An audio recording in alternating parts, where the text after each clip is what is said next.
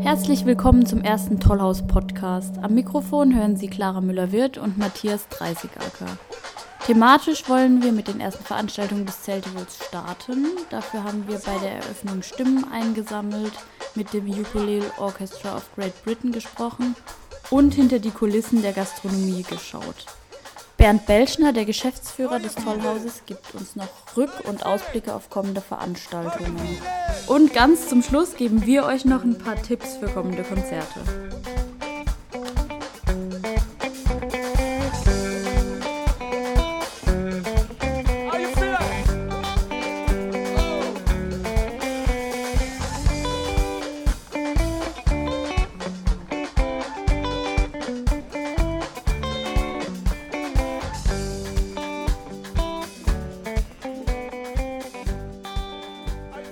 Diesjährige Eröffnung hat ja Calypso Rose gemacht. Das Wetter bei der Eröffnung war klasse, die Stimmung war locker und das Konzert war auch ausverkauft. Ja, Calypso Rose. Wir lieben Calypso Rose. Calypso Rose hat uns berührt.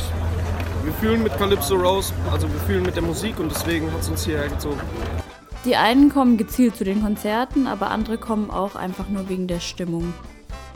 Also ich bin nicht das erste Mal da, ich komme gerne jedes Jahr und freue mich einfach, dass ich gleich am Anfang schon dabei bin bei Calypso Rose, weil es doch einfach eine super schöne Atmosphäre draußen ist. Und auch wenn man nicht die ganze Zeit drin ist, man sitzt auch einfach gerne mal draußen und unterhält sich. Und ja, aber morgen sind wir gleich wieder da bei Joe Jackson. Und ja, das wird auch so weitergehen.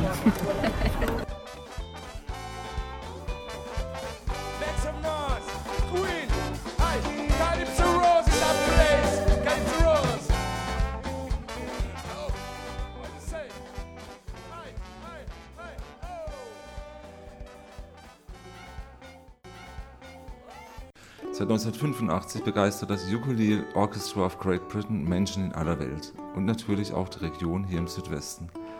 Schon oft war die Band hier im Tollhaus zu Gast. Ursprünglich war die Company nur für einen einzigen Auftritt gegründet worden. Dass hieraus in unterschiedlichen Besetzungen inzwischen 34 Jahre wurden, spricht für die außerordentliche Popularität und Qualität der Musiker. Vor ihrem Auftritt zum Zelteville durften wir mit John. Banks sprechen. Wir sitzen im Biergarten. Banks gönnt sich vor dem Soundcheck noch gemütlich einen Kaffee und eine Zigarette. Er ist ein Urgestein des Orchesters und seit 28 Jahren dabei. Er ist der Einzige, der nicht die Ukulele, sondern einen Bass spielt. Mit dem Dabeisein hat sich für ihn ein alter Traum erfüllt. Ich habe immer äh, davon geträumt, ein Profimusiker zu sein. Ähm, und, ach, als ich äh, ein Teenager in, in mein äh, Schlafzimmer war, äh, ja, ich spiele vielleicht in Australien oder USA. Und das war nur ein Traum. Und äh, jetzt, es ist so. Und ich bin so dankbar und glücklich. Äh, ja, äh, wir machen etwas richtig, glaube ich. Deutschland ist für ihn längst zur Heimat geworden. Denn verheiratet mit einer Hamburgerin lebt er seit vielen Jahren in der Hansestadt und spielt dort sogar in seiner eigenen Rockband. Von Hamburg ist er fasziniert. Hamburg ist sehr multikulti und ich liebe das. Ähm, ähm, äh, ich glaube, Hamburg ist einzigartig in Deutschland, äh, weil äh, der Tor der Welt ist und seit 1000 Jahren. Äh, es ist besonders und meine Frau wohnt da. Natürlich gibt es auch Songs, die er gerne einmal mit dem Ukulele-Orchester spielen würde, wenn er denn nur dürfte und eine Mehrheit fände. Vielleicht ein Stück von Michael Jackson, äh, Thriller. Ähm, das ist ein super, super Lied, aber gibt Schwierigkeiten mit Michael Jackson und mm, er ist nicht so äh, politisch äh, korrekt äh, momentan.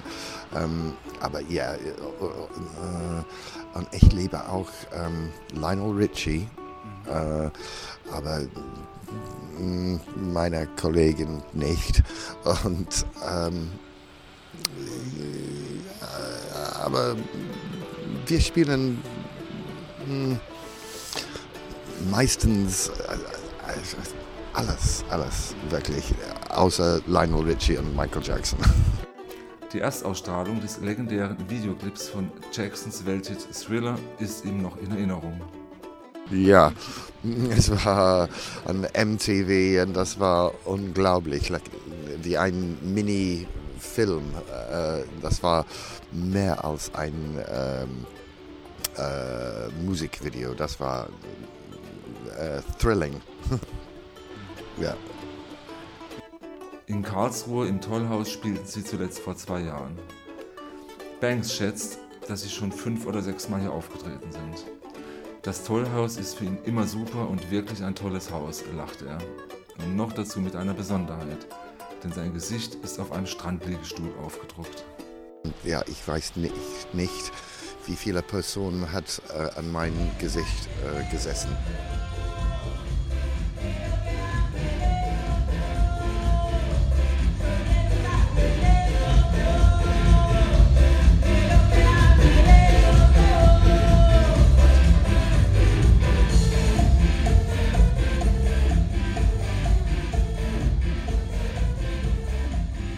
Ein nicht nur lautstarkes, sondern gerade auch tanzstarkes Statement gaben die Cambia Queers aus Buenos Aires ab. Ihr Name ist hier bei Programm. Einerseits versteht sich das Sextett als ausdrücklich queere Band und greift mit der Cumbia andererseits auf einen Musikstil aus Kolumbien zurück, dem ein eher konservativer Ruf anhaftet.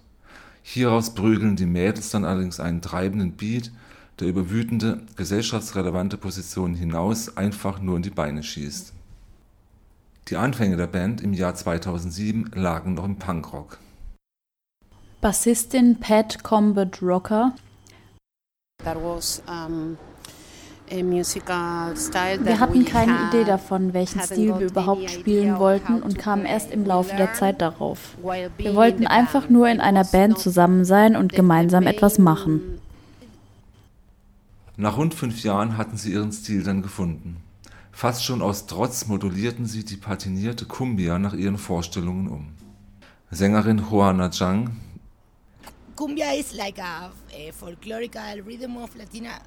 es ist lateinamerikanische, aber keine speziell argentinische Musik, wie sie dort populär ist. Cumbia ist in Argentinien sogar als Scheißmusik verschrien. Der Punkrock war eigentlich das Mittel, unsere Wut zu kommunizieren. Inzwischen ist unsere Musik allerdings eine mehr tanzbare Sache geworden. Wir haben uns in Cumbia verliebt. Trotz aller Bekanntheit bleibt Argentinien für viele Europäer ein unbekanntes Land. Viele denken in dessen Zusammenhang zunächst einmal an Dinge wie Fußball, Rindfleisch, Wirtschaftsprobleme, aber ganz bestimmt nicht an eine queere Kultur.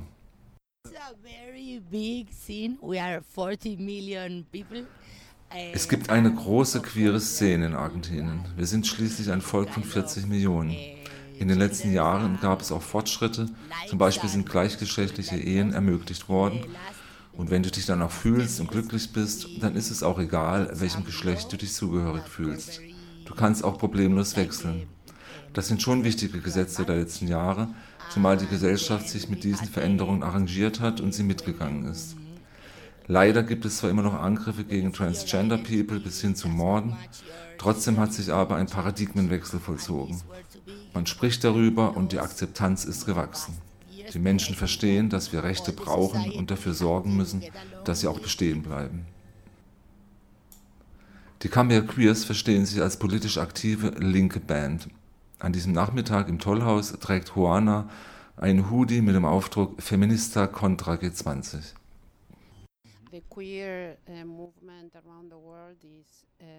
Die Queer-Bewegung ist überall in der ganzen Welt eine kritische Bewegung. In Argentinien ist sie sehr offen und gemeinsam mit dem Feminismus die kritischste Bewegung des Landes überhaupt. Und das auch noch vor irgendeiner politischen. So bringen wir zum Beispiel Millionen auf die Straße, um für das Recht auf Abtreibung zu demonstrieren. Ihre Wut richtet sich auch gegen den Neoliberalismus. Die Mehrheit der Menschen in Argentinien wollte zwölf Jahre lang eine rechte und neoliberale Regierung. Für uns war das natürlich schrecklich. Aber das passierte und passiert auch in vielen anderen Ländern wie Brasilien. Jetzt gibt es bei den Wahlen im Oktober die Chance für einen Wechsel. Wir hoffen, dass sich die Dinge ändern und die Menschen, so wie wir, einen kompletten Wechsel wollen. Die Rechten wachsen überall. Das ist gefährlich. Ich fühle mich davon betroffen. Vor fünf Jahren konntest du noch keine Dinge behaupten und öffentlich sagen, die offensichtlich völlig falsch waren. Das hat sich geändert. Jetzt fühlen sie sich ermutigt.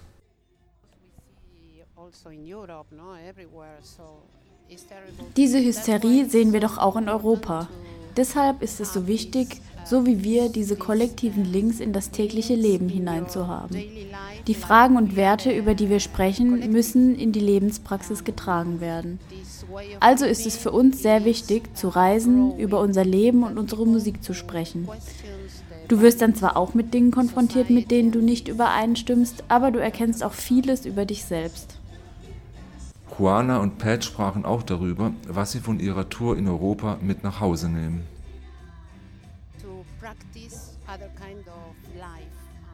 Viele Dinge, obwohl wir an vielen Orten nur einen Tag sind. Viele Informationen darüber zum Beispiel, wie Konzerte organisiert, die Bands aufgenommen und verpflegt werden. Wir sehen viele Dinge, die sehr schockierend sind.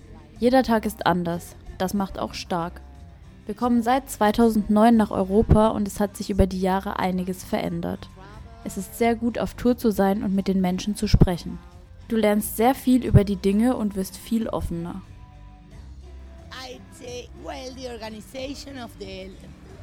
Die Organisation linker Strukturen und autonomer Zentren, wie man zusammenarbeitet und auf seine Räume aufpasst und sich um sie sorgt, das nehmen wir schon mit. Die Dinge kommen zurück, wenn man nicht aufpasst und darum kümmert. Und dann hast du dieselben Probleme wie vorher. Ich denke, die Situation ist sehr gefährlich. Rassismus und die Angst um die Zukunft wachsen nicht nur in Europa, sondern überall auf der Welt. Das ist sehr traurig, weil diese kosmopolitischen Städte noch eine sehr schöne Atmosphäre haben. Aber man muss darauf aufpassen und sich darum kümmern. Mit ihrer Musik und Präsenz kamen die Cambia Queers, die ihren Auftritt mit La Yecros teilten, später sehr gut an und begeisterten die mehr als 500 Zuschauer im Tollhaus. Ihr Auftritt war ein voller Erfolg.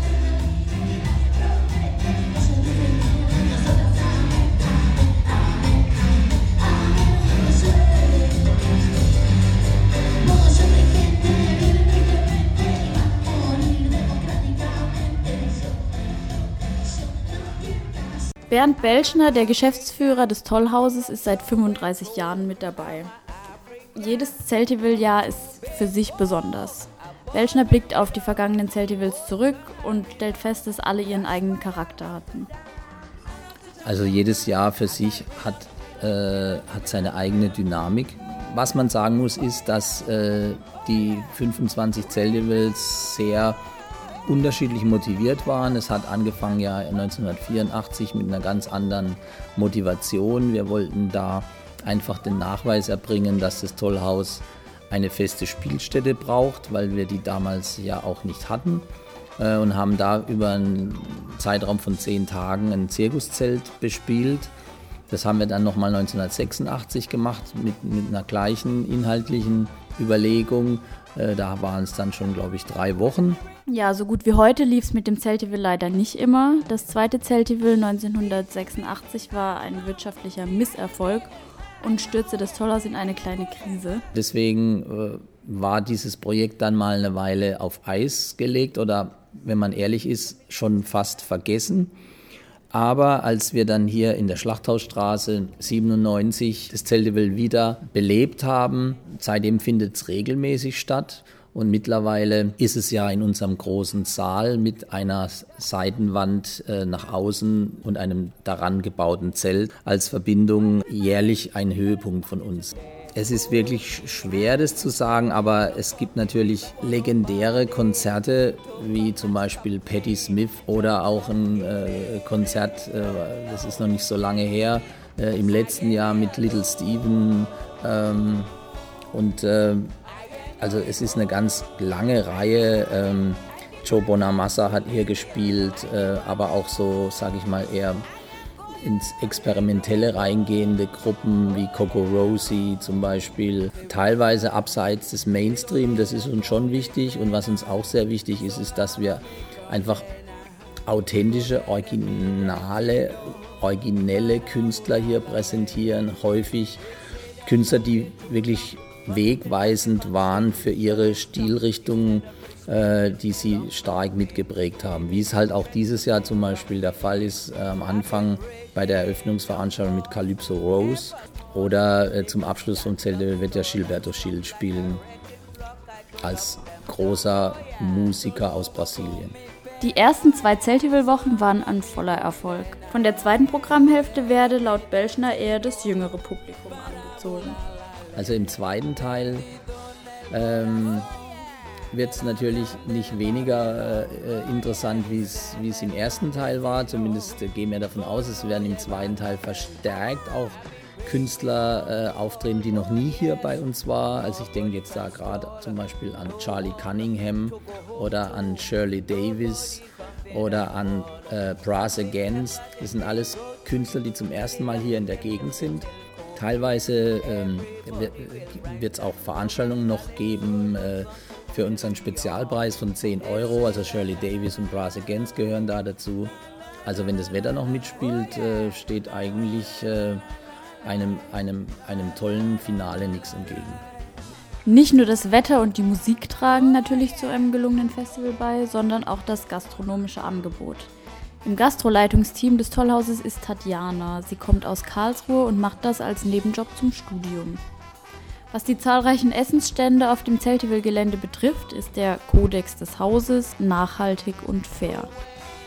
Also das hat äh, ganz banal bei solchen Sachen wie Plastikstrohhalme angefangen, dass wir da umgestiegen sind auf Maisstärke-Strohhalme, die eben biologisch abbaubar sind. Und dann hat es so ein bisschen seine Kreise gezogen. Also wir sind schon lang darum bemüht, mit äh, lokalen Kollegen zusammenzuarbeiten, ob es jetzt unsere Würstchen sind an unserem Grillstand ähm, oder unser Kaffee hier vom Tostino, vom Schlachthof, solche Sachen. Nur, dass es wirklich auch ein bisschen mehr in Richtung Fairtrade und äh, Bio und auch eben veganes Angebot geht. Das ist, glaube ich, wirklich in den letzten zwei Jahren immer ein bisschen mehr geworden. Auch die gastronomische Kooperation mit Nachbarn ist dem Tollhaus sehr wichtig. Was mir super Spaß macht, ist eben die Zusammenarbeit mit den Leuten hier vom Schlachthof. Wir haben jetzt in unserem Essenstand auch ähm, dieses Jahr die Fettschmelze äh, beim Zeltival. Und das finde ich einfach super, wenn die Wege kurz sind, wenn man sich super absprechen kann. Wie sieht es aber mit der Anerkennung aus? Also ähm, ich muss sagen, dass wir ein ganz tolles Thekenteam haben. Wir sind auch wirklich viele. Also jetzt gerade so zu Hochzeiten im Sommer sind wir 40, 45 Leute. Was das Gastroteam auch öfters gefragt wird, ist, woher die Produkte eigentlich kommen. Auch die Preise sind natürlich ab und an das Thema.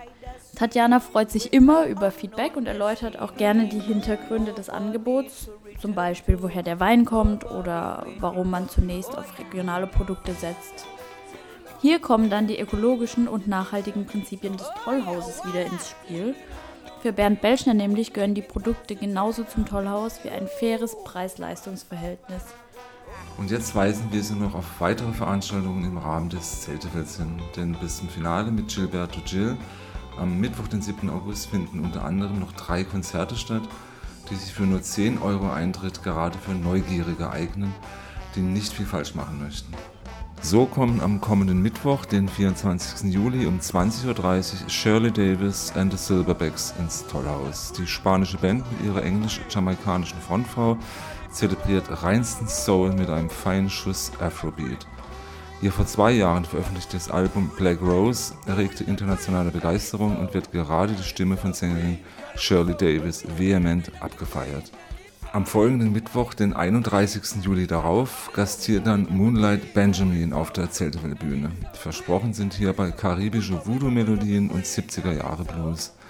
Darüber hinaus verspricht der Sound weitere Einflüsse und Überraschungen, deren gemeinsames Funktionieren man zuvor nicht wird vermuten können.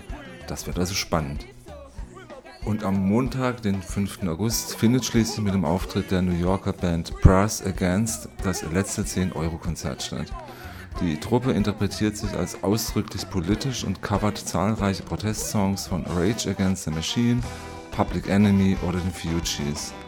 Politische und gesellschaftliche Auseinandersetzung muss also längst nicht mehr mit Bob Dylan und seiner Klampfe stattfinden, sondern auch mit tanzbaren und wütenden Beats.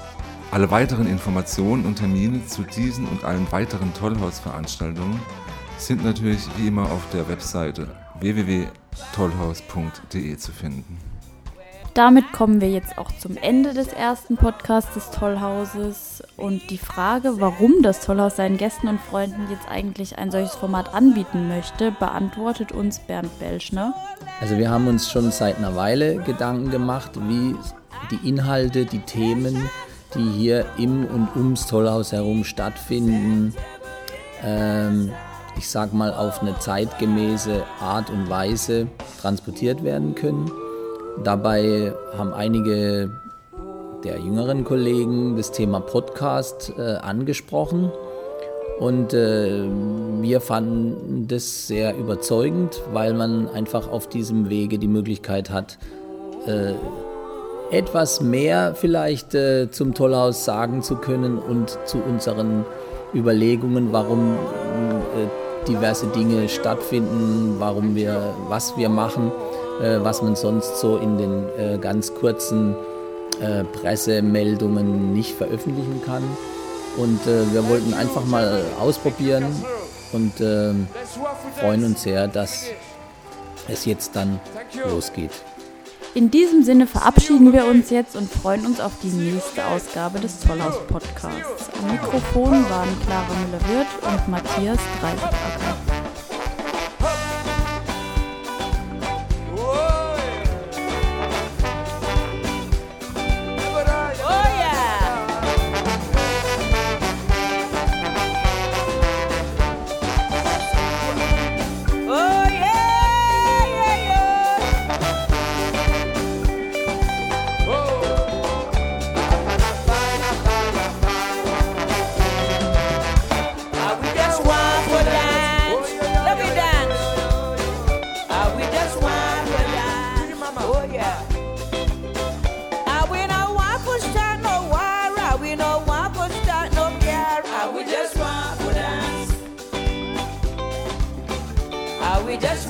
Oh yeah.